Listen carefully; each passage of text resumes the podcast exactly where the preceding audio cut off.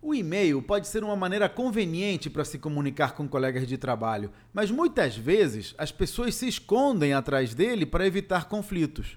Quando alguém envia um e-mail usando um tom de sarcasmo, por exemplo, evite responder da mesma forma, especialmente se for exatamente isso que quer fazer. Em vez disso, agende uma chamada ou uma reunião.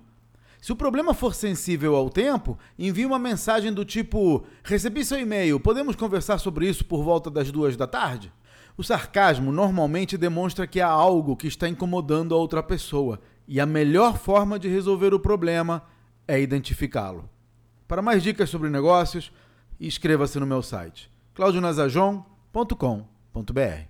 Até a próxima.